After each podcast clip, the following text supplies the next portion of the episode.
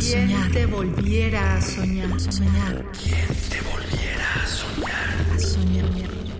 Nunca entendí este asunto de poseer. ¿Qué puede tenerse?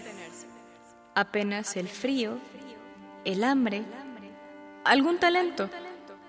No sé si el cuerpo, o aquello con lo que podamos llenarlo, porque los recuerdos son del olvido y nos los presta por ratos cuando los invocamos, cuando quiere. Lo que llamamos nuestro no es. No es más que un nombre puesto en algún lugar, una greca dolorosamente insignificante. Y lo que pueda tenerse, se tiene apenas mientras lo aferramos entre los brazos, mientras lo abarca la palma de la mano. En tanto estamos, que los muertos no pudieron llevarse nada, más que un par de secretos y explicaciones de sus hubiera que no haya quien contarle.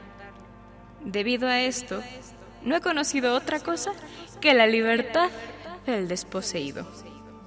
Errante, sin más que el derecho de goce, así como viven los niños. Y cómo no, mis palabras son todas prestadas, como frutas que son de las plantas.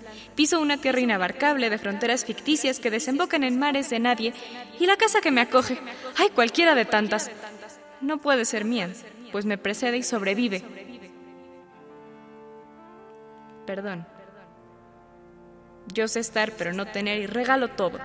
Y cuando me pregunten en el registro, junto o separado, porque es para siempre, porque junto es arriesgado, yo quizá pregunte, ¿qué?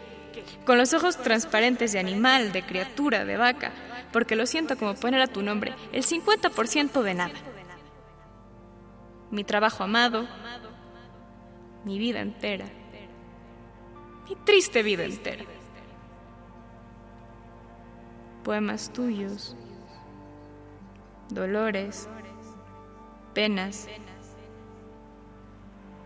vergüenza, alguna tarde de baile, una fe que echa aguas,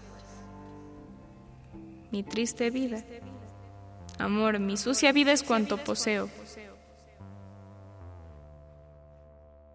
Hola, mi nombre es Carmen Luna de Ciudad de México.